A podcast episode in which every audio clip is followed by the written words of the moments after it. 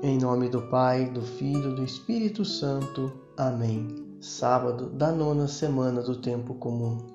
A Igreja Militante de Cristo celebra hoje a memória de São Bonifácio, bispo e mártir, que na certeza da sua santidade se encontra na Igreja triunfante. Eis uma verdadeira testemunha que derramou seu sangue pelo Cristo. Não temeu as ameaças dos juízes e conquistou o reino do céu. Bonifácio nasceu na Inglaterra por volta do ano 675 e morreu mártir na Holanda em 754. O Papa Gregório II lhe confiou a missão de evangelizar a Alemanha, onde foi ordenado bispo. Além de fundar muitas comunidades cristãs, construiu numerosos mosteiros é considerado o apóstolo da Alemanha. Que seu zelo missionário nos encoraje a sermos fiéis seguidores de Jesus. A liturgia de hoje apresenta o Evangelho de São Marcos, capítulo 12, versículos do 38 ao 44. Ouçamos. Naquele tempo, Jesus dizia no seu ensinamento à multidão: Tomai cuidado com os doutores da lei eles gostam de andar com roupas vistosas, de ser cumprimentados nas praças públicas. Gostam das primeiras cadeiras nas sinagogas e dos melhores lugares nos banquetes.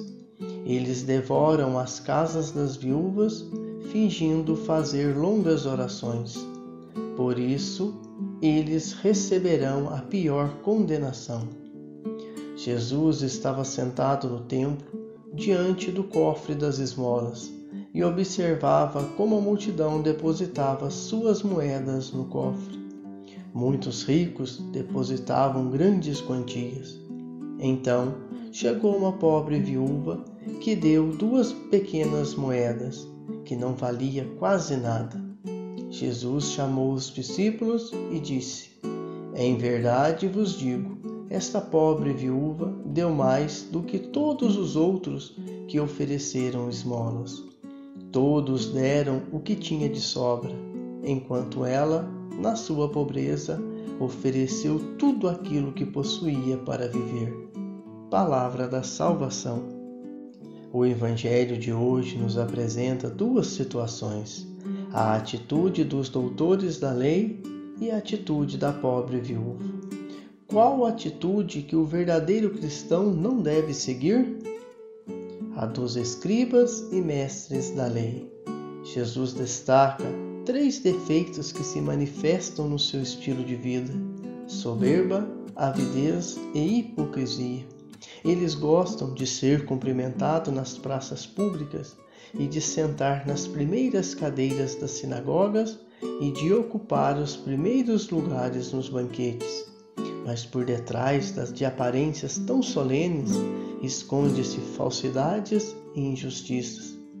Enquanto se ostentam em público, usam a sua autoridade para devorar os bens das viúvas, que juntamente com os órfãos e os estrangeiros eram consideradas as pessoas mais indefesas e menos tuteladas.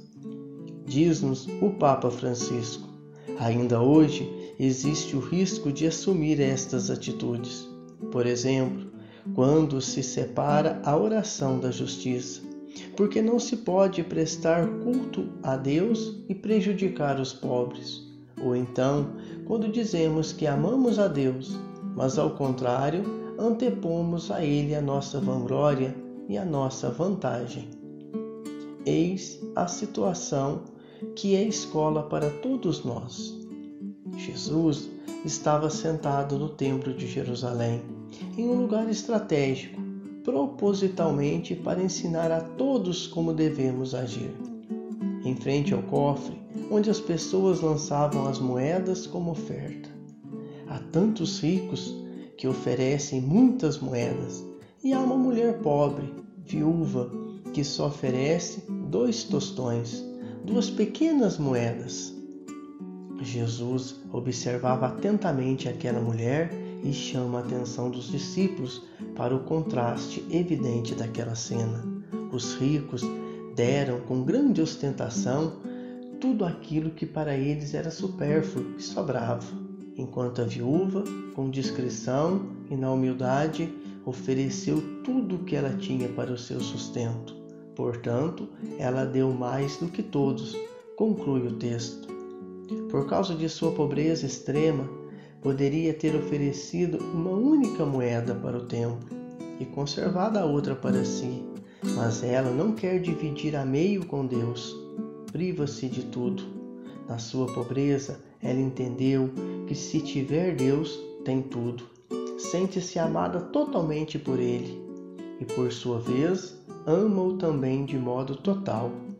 Que bonito exemplo dessa velha e pobre viúva. Em uma homilia do Ângelus, na Praça São Pedro, o Papa Francisco contou a seguinte história para ilustrar a atitude da viúva.